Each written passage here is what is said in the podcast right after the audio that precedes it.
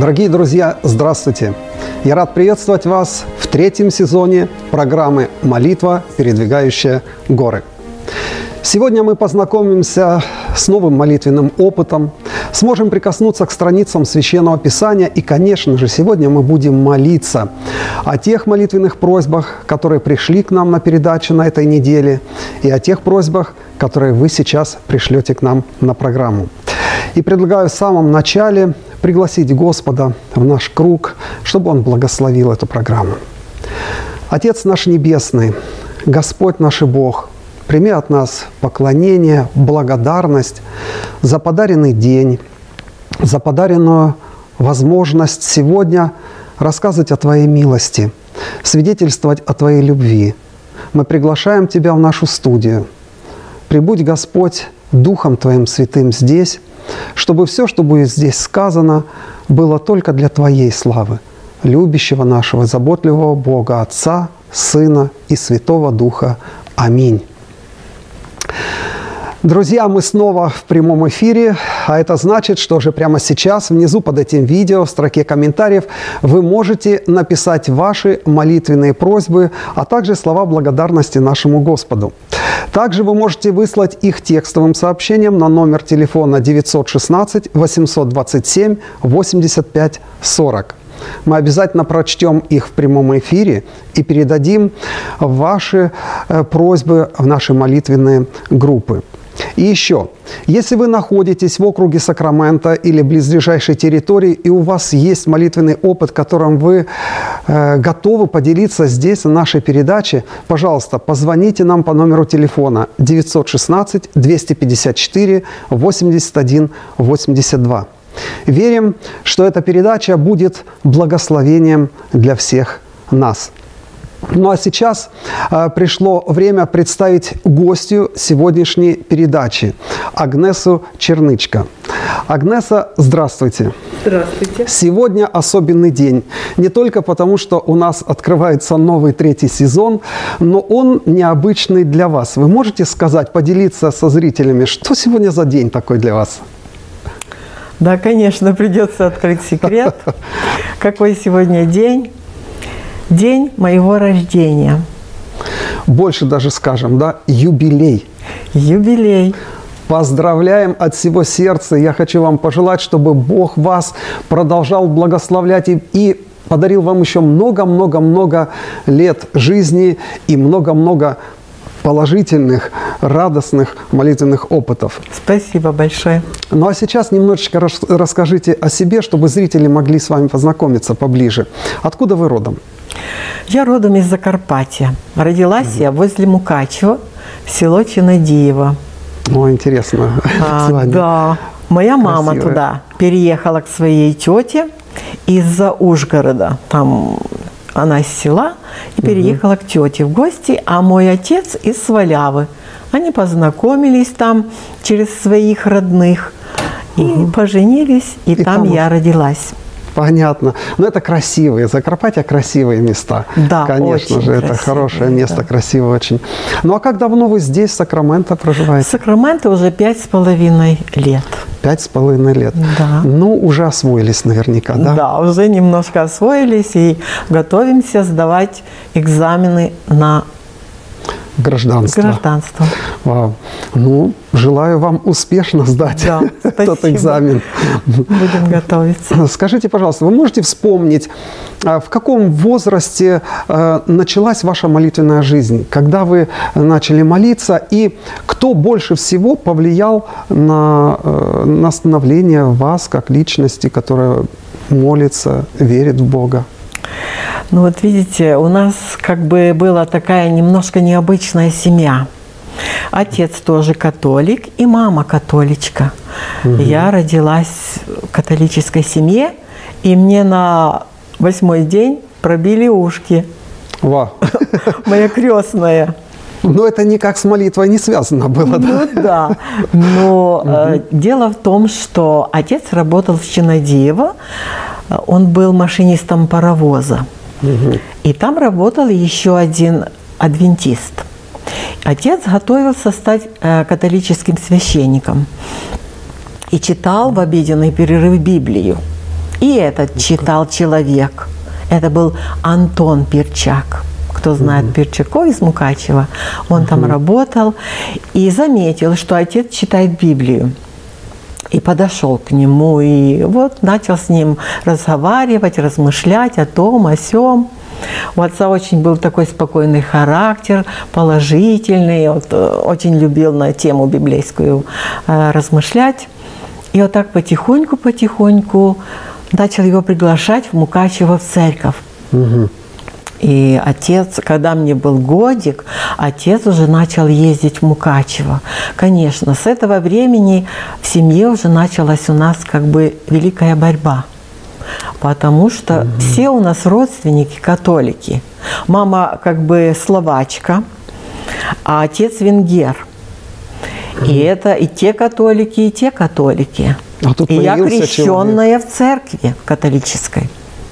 Маленькой еще была. И меня крестили, да, по тем обычаям. И вот э, отец стал ездить в Мукачево в церковь и принял, э, не знаю, через сколько лет, или через год, или через полтора принял крещение.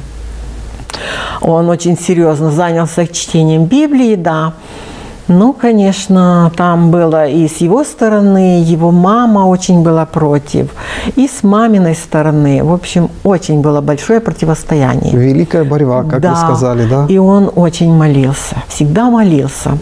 Потому что мама говорит, если я ночью э, вставала или что, э, и видела его на коленях. И мама потом вам рассказала это, да? Ну, потом уже позже да. она говорила, что настолько он был духовным, что даже ночью вставал молиться. Он очень переживал, он маму любил, и меня любил очень, и боялся, что вот родственники так противостояние такое делают. И, и что расколят семью, да, он да, не хотел Да, очень. Даже его мама говорила, что оставь его, разведись, mm, зачем да тебе еврей? Они все на него, что это еврейская вера, это нам не надо, вот и все. А потом, когда мне было годика где-то четыре, когда я уже больше понимала, то отец mm. уже начинал молиться, учить. Я mm-hmm. была старшенькая, а потом родилась моя сестра на 4 года младше. Ну и я как бы за ней присматривала, и мы уже потихоньку знали, это «Отче наш» молились. Угу. О, и где-то годика пять я начала серьги снимать. Мне же серьги на уши повесили. И мне они стали мешать. Отец нам рассказывал много о церкви. Мама всегда сердилась, зачем я снимаю. Мама оденет, отец, отец снимает. Я говорю, сними мне, оно мне мешает. Я действительно не любила. Но тянулись вы, получается, к отцу. К отцу. Потому что, когда мы там ездили еще, жили в одном селе, потом еще мы переезжали, потому что была проблема с субботним днем. Угу. Отец же был адвентистом уже, и тогда это было очень чуждо всюду там. И он не мог найти себе работу. Он уже переключился с машиниста на сантехника. Угу. И работал сантехником. И так мы ездили с одного села в другое, где была работа такая. И как мы ездили, то приехали жить в Ильницу – это большая община, угу. если кто знает, на Закарпатье. И отец там играл э, в струнном оркестре на гитаре.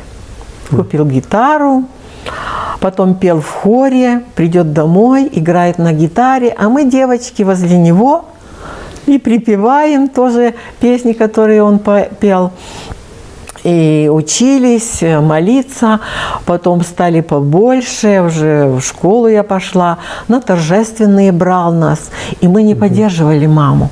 А мама дома сидела в субботу. Но мама уже потом, когда вы подросли, наверное, чуть успокоилась, наверное. Ну, да, немножко стала успокаиваться. Она видела, что мы тянемся за отцом. Угу. Да, он нам э, рассказы какие-то читал, рассказывал нам библейские истории. И нам это было очень интересно. О, и она видела, что мы к нему тянемся. И соседи потом начали маме говорить, ну что ты дома сидишь, он такой добрый, здесь смотри, много есть таких верующих. И ей стало стыдно. Даже соседи уже стали. Да, Бог соседи. через соседей стал влиять. Да, вы знаете, Надо же. недалеко от нас жили много соседей, и даже э, мои свекруха и свекровь жили не- недалеко, то есть будущие.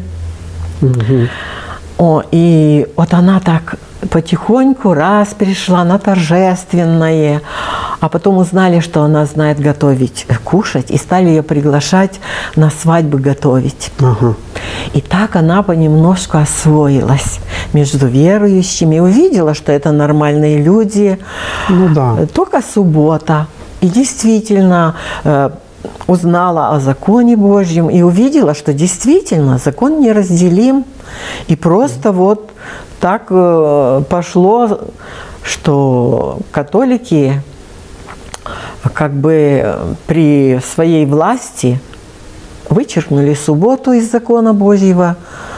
А в Библии всюду суббота. Есть суббота, святой день, Ну, от самого начала, от бытия. Скажите, так все-таки произошло то чудо, когда мама стала адвентисткой. Да, вы знаете, Сколько вам лет было? Я окончила 8 классов, и в церкви мы стали готовиться к крещению. Ну, я маме сказала. А мама говорит, ты знаешь, я думала, думала, я тоже буду ходить с тобой на подготовительные курсы. Ну, слава Вы Богу. знаете, какая я была счастлива. Напиши мне заявление на крещение. Ой, а отец потом как узнал, какой он был счастлив, вы не представляете себе, какой он был радый, что Бог услышал его молитву. И мы вместе с мамой крестились в 68 году.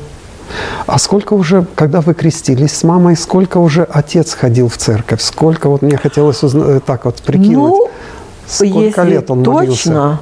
То где-то 14 лет он ходил. 14 лет Да. он ходил и Да. молился, и переживал. Да. И слава Богу, видите, Да. значит, все-таки И вот сколько он терпел, представляете? Конечно, конечно. Ну, это необычно у вас семья, потому, Очень. потому что обычно все-таки мамы и бабушки, они ближе к детям, и они их э, учат молитвам. В вашем случае папа. Папа стал вот э, у основания да, Да. да, вашего становления духовного. И вот его мама, когда приезжала к нам, то у нее четки были. И она берет и перебирает эти четки. Я говорю, бабушка, а зачем? Так надо, так надо. Подрастешь, узнаешь. И вот всегда играла с этими четками. Я говорю, ну дайте мне, я поиграюсь. О нет, нельзя с этим играться. Ну, не у них, давала. да, у них такое понимание Да, было. Но самое главное, вот произошло чудо в вашей семье. Во-первых, то, что папа, он сам тянулся к Богу и вот э, э, принял веру, да, Да. вот принял вот э, э, все основы э, вероучения адвентистов седьмого дня, принял закон Божий.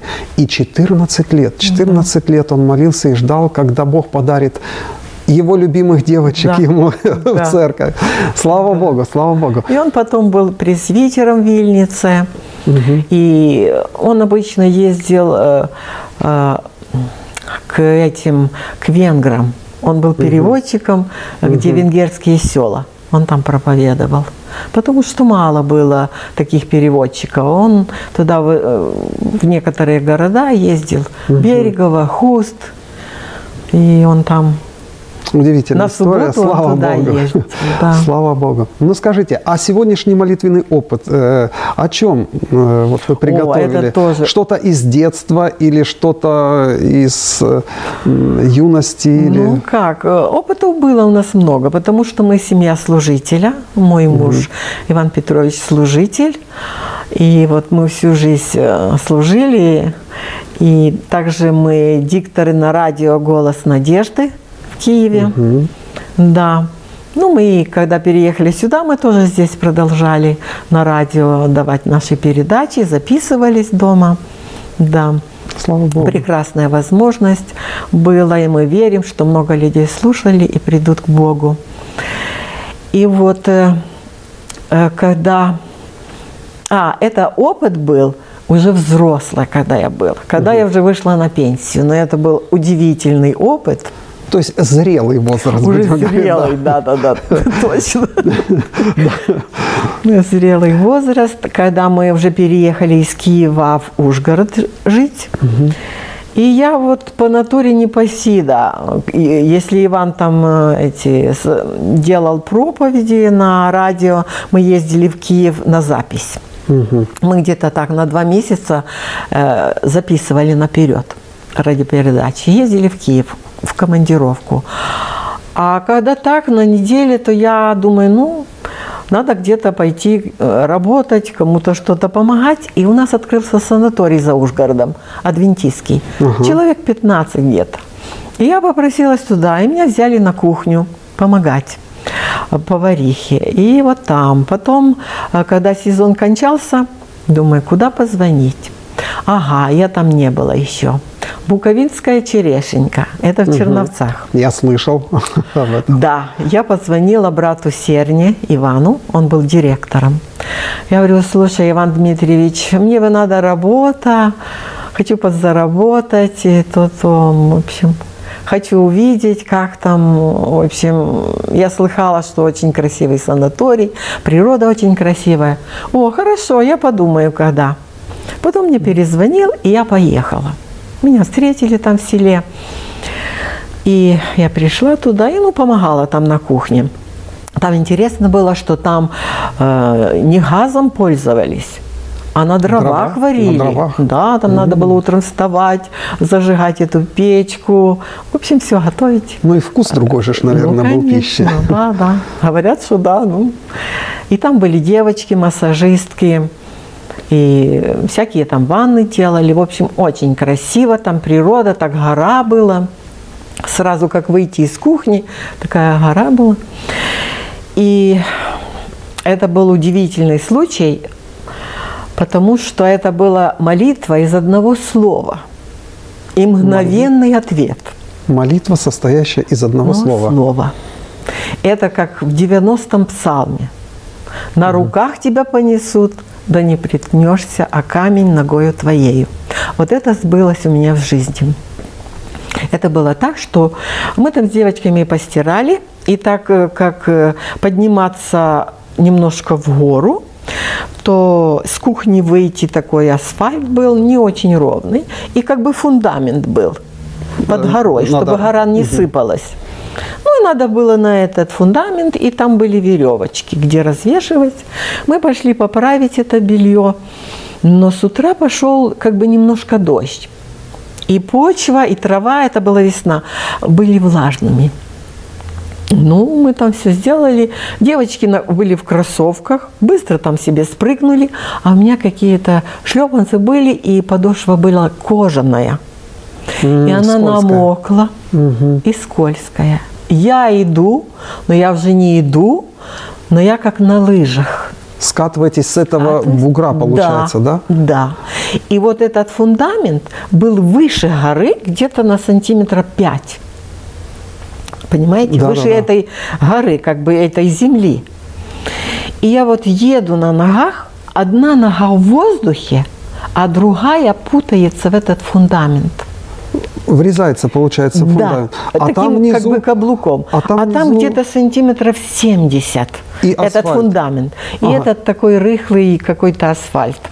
Рыхлый. Я как увидела, почувствовала, что я должна упасть я очень испугалась. Я не знала, что делать, но это было мгновение. Я положила руки вот так перед лицом, когда я уже э, чувствовала, что я падаю. Думаю, хоть лицо не разбить. А так, думаю, ноги, руки разобью в щент. Так ну, получается, вы плашмя уже плашмя, летели туда, вот плашмя с этой высоты. я летела. На Просто. И думаю, что будет, только лицо не разбить, а то не узнают меня. И вот когда я начала падать, вот так руки перед лицом, угу. я закричала, Господи! Но настолько сильно, что все, кто был живой, все сбежались. То есть вы во весь голос закричали? Во весь голос. Я видела безысходность, что я не приземлюсь на свои ноги, потому что нога запуталась за фундамент, Зацепилась а другая в воздухе. И я так плашма летела. И вот когда я закричала «Господи!» и просто опустилась, и я почувствовала, что я приземляюсь просто спокойно, приземляясь. Меня как будто кто-то на руках опускает на этот асфальт. Я даже ну, просто не могла поверить. Вот просто вот спокойно меня опустили, но я глаза закрыла. И я как бы как приземлилась, открываю глаза, а я лежу. Вокруг меня полно народа. Все И сбежались. они, люди видели, как вы падали, да? Ну да, ну может не все видели, но крик услышали и прибежали. Девочки, массажистки, все. И как раз на тот момент приехал Гаврюк Сергей, если кто его знает. Он вел передачу о здоровье на «Голос Надеи». Его жена там массажисткой работала. И он приехал к ней повидать этот санаторий, познакомиться. И он там был. И он помог мне и девочке подняться. Но, правда, я вся дрожала. Я так дрожала, они меня все держали, обступили Это меня. от испуга. А что с лицом? Да, Что ничего. с локтями? Ничего. Вообще. Ну ничего. Получилось, э, вы, э, вы все равно летели и падали плашмя. Но я так спокойно приземлилась, что вообще даже не обцарапала долонь. Ладонь. Даже ладони не... Ничего. Вот я же говорю, вот ангелы на руках меня положили на этот асфальт. Вот интересно, люди видели кто-нибудь? Да. Как, что, что интересно в глазах Ой. людей было? Это был э, сильное падение, или же это наперекор гравитации, где-то она притормаживает, Да. и вы плавненько опустились. Для вас это плавненько. А Да. интересно, вот думаю, как же люди видели? Как они вот Они наблюдали за вообще- этим? Я лежала, они помогли мне встать, Сергей, там девочки подняли меня, меня все трясло от этого всего случившегося. И они все, прямо у них все глаза квадратные и тоже такие, как перепуганные, они тоже ничего не поняли, что случилось. Но на крик пришли. И вот они меня так держали, и сразу Сергей помолился. Говорит, это чудо, это Божье чудо. Вообще не поцарапан, ни ноги, ни коленки, ничего.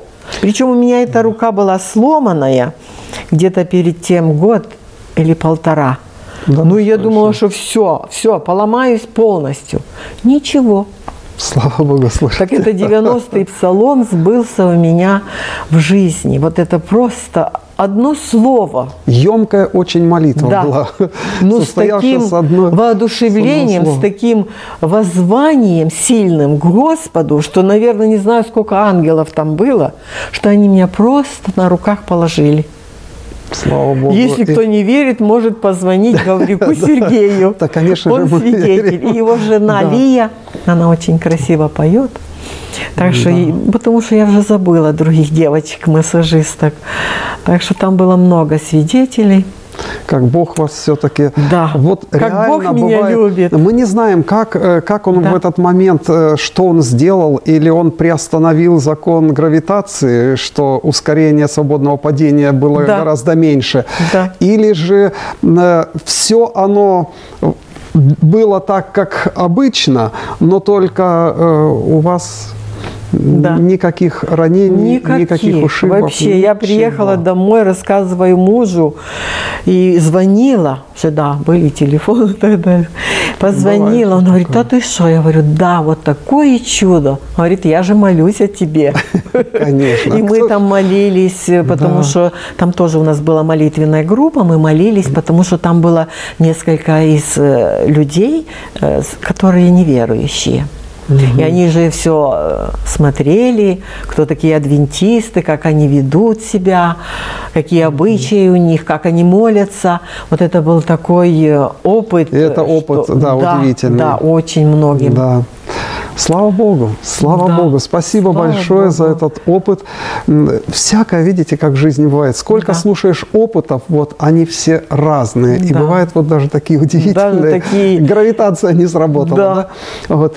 А, скажите, пожалуйста, а, вот а, когда вот это все произошло с вами, вы посмотрели, что у вас ничего нет, вы сразу вы сказали, что Сергей, да, угу. молиться. Вы сразу же помолились. Вы, вы могли, вот вы верили в то, что вот, вот, вот это вот такое возможно Вы знаете, вообще? я куда ходила, я всегда вот так посмотрела. Ничего. И всегда я больше, еще столько раз молилась, как до этого. Потому mm. что я вообще была... Все дни я была настолько удивлена и воодушевлена, что как Бог меня любит. Что я могла вообще разбиться, и там скорая, и все. Это была вот вообще трагедия. Да, тем более это уже зрелый возраст был, Вы когда да, да. легко и кости ломаются, и все, очень. и очень сложно заживается. Да. Слава Богу, спасибо большое за опыт. Да. Но вы знаете, что у нас гости всегда молятся на программе. Да. И знаете, я хочу попросить вас, чтобы вы помолились о наших сестрах и братьях, вот, нашей славянской церкви здесь, потому что сейчас очень много болеют, и не только COVID-19, э, но э, причиной и онкология, раковые заболевания. И сейчас у нас есть сестричка Галя, которая в коме сейчас лежит. И это э, проблемы со здоровьем не только у нас здесь, в славянской церкви, с братьями и сестрами, но столько много просьб приходят молитвенных. Вот, помолитесь, пожалуйста, чтобы Господь как вас вот так вот на руках поддержал, чтобы Он взял в свои руки наших сестер и братьев, которые сейчас в особо таких трудных вот обстоятельствах жизни. Помолитесь, пожалуйста. Да. Дорогой Боже, сущий на небесах, мы во имя Иисуса Христа обращаемся к престолу благодати. Мы сердечно благодарим Тебя – что мы среди живых и имеем много опытов в нашей жизни, когда Ты нас охранял, оберегал, исцелял. Господи, слава Тебе, да вознесется к престолу благодати. Просим очень за всех больных, за кого молятся, мы присоединяемся к этим молитвам. Просим сердечно за Галю Русу, Благослови ее, Господи, исцели ее. Всех родственников благослови ее, чтобы они верили в Твою исцеляющую руку. Благослови многих еще. Леночку, благослови и еще многих сестер. Ты знаешь каждого по имени. Они все ждут Твоей милости, Твоего прощения, Твоей благодати – коснись своей исцеляющей рукой. Просим Тебя, Господи, благослови также нашу молодежь, благослови наших детей, чтобы их вера утверждалась, чтобы они всецело отдавались Тебе на служение. Пусть будет прославлено Твое имя, Отца, Сына и Духа Святого. Аминь. Аминь. Еще раз большое спасибо вам за то, что вы согласились прийти к нам на передачу, поделиться своим опытом и вообще житейским опытом вашей интересной семьи, в которой вы э, выросли.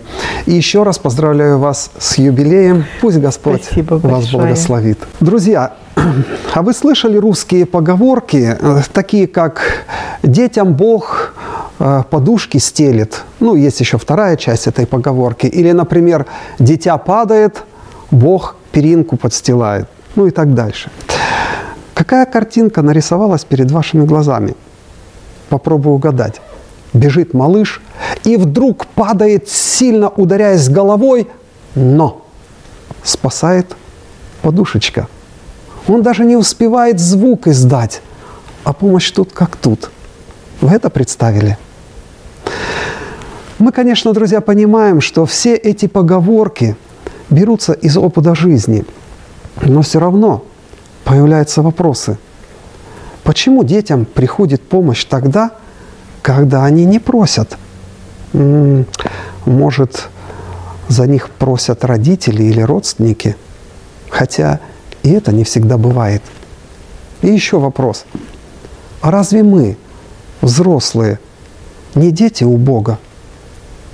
Мы же тоже часто падаем, и не только в прямом смысле. Что нужно, чтобы Господь подложил подушку или перину? Нужно успеть помолиться и попросить. Приходит мне на память история, произошедшая с благочестивым иудейским царем Иосафатом. Породнившись с израильским царем Ахавом, он согласился вместе с ним идти войной на арамеев. При этом царь Арамеев строго-настрого приказал воинам на колесницах в первую очередь убить израильского царя Ахава. Вы помните, что там дальше произошло? Мы можем прочесть из Священного Писания э, вторая книга Паралипоменон, 18 глава. И когда увидели, и когда увидели Иосафата, начальники колесниц, то подумали, это царь израильский, и окружили его, чтобы сразиться с ним. Но Иосафат закричал, и Господь помог ему, и отвел их Бог от него. Вы помните, да? Они узнали, что это не Ахав, и оставили его. Интересно, что кричал? Просил помощи у Ахава или дико ругался? Я предлагаю прочесть этот же стих, но в другом переводе, в современном переводе. «И когда начальники колесничного войска увидели Иосафата, то решили, что он и есть царь израильский, и окружили его, чтобы схватить его. Но Иосафат воззвал к Богу, и Господь помог ему, отвел от него врагов. Друзья, мы, конечно, не знаем, как там точно все было, но думаю, в этом переводе есть разумное зерно. Вспомните, что перед походом именно Иосафат поставил условие Ахаву выслушать волю Божью через пророков – да и посмотрите вообще на его жизнь. Похоже, общение с Богом у него было неотъемлемой частью жизни. И молитвенный вопль в трудной этой сложной ситуации было естественным выражением его страха. А если бы, интересно, Иосафат не успел помолиться, не успел крикнуть, неужели Бог не спас бы его? Неужели Бог не спас бы тонущего в Галилейском море апостола Петра? Не кажется ли вам, что такие молитвы, вопли нужны не Богу? Ведь Он все видит и до, и после события. Может, это нужно, с одной стороны, другим людям – свидетелем события. Кстати, в истории с Иосафатом это было в прямом смысле. Может, нужно было главное самому Иосафату, как молитвенный опыт. Через некоторое время он пойдет на войну с огромным полчищем врагов. И снова будет молитва и пророки. Помните, кого он поставил тогда в авангарде войска. Да, не лучших воинов, а левитов, так сказать, группу прославления. У кого-то может возникнуть вопрос, так что молиться не обязательно, если Бог и так все знает. Но, друзья, в, экстрен, в экстренных ситуациях мы выдаем то, что для нас естественно. А разве непостоянное общение с Богом через молитвы и чтение Его Слова делают естественными наши реакции, как это было с Иосафатом, Иосифом, Петром и другими героями веры. Разве не это произошло с гостей нашей сегодняшней передачи? И разве молитва не делает гармоничными наши отношения с любящим Богом, который знает все – обо мне и о тебе. И при необходимости подкладывает нам подушки. А иногда Он просто держит нас на своих руках прижимая к сердцу. Правда, мы не всегда это замечаем. А вы, друзья, что думаете об этом?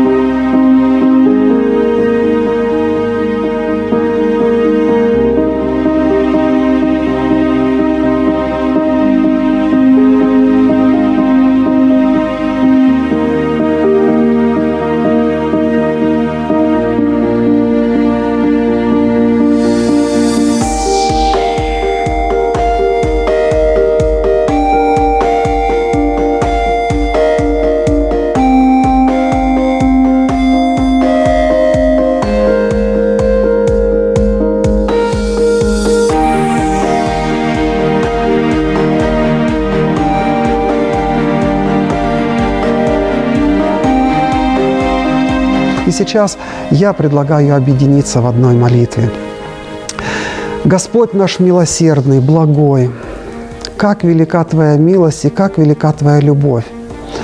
Мы представляем, как больно Тебе смотреть на детей Твоих, которые страдают здесь, на земле, страдают от болезни, страдают от недопонимания, от непринятия другими, страдают от того, что мучаются их родные и близкие. Господь, мы просим Тебя, чтобы Ты на своих руках держал всех тех, о ком мы просим Тебя, о ком прочли здесь на этой передаче. Ты, Господь, знаешь все в совершенстве о каждом. Господь, войди в их жизнь. Мы просим Тебя, чтобы Твоя любовь обняла каждого, чтобы Ты прижал к своему сердцу каждого, чтобы Ты поддержал родных и близких, которые переживают за своих любимых, кто болеет сейчас – Благослови, пожалуйста, детей наших. Благослови, пожалуйста, всех родителей, которые переживают о своих детях. Мы молим Тебя за нашу молодежь. Пожалуйста, Господь, держи их, вдохновляй Духом Твоим святым. Мы просим Тебя и за пожилое поколение, которое в наших церквях, которых мы знаем и которые нас окружают. Господь, будь для них поддержкой и охраной. Помоги им, Господь, делиться своими опытами, жизненными опытами, опытами веры. Благослови каждого. Еще раз просим Тебя о наших родных и близких, о тех, кого мы любим, кто нам дорог, о наших семьях молим Тебя и просим. Возьми в свои руки, Господь, держи у сердца. Во имя Иисуса Христа молитва наша. Аминь. Друзья, наша передача подошла к своему завершению. Я очень благодарен и Богу в первую очередь, и всем вам за время и молитвы, которые мы совершили вместе. Еще раз хочу напомнить, если у вас есть молитвенный опыт, которым вы хотели бы поделиться здесь, на нашей передаче, звоните, пожалуйста, по номеру телефона 916 254 81 82.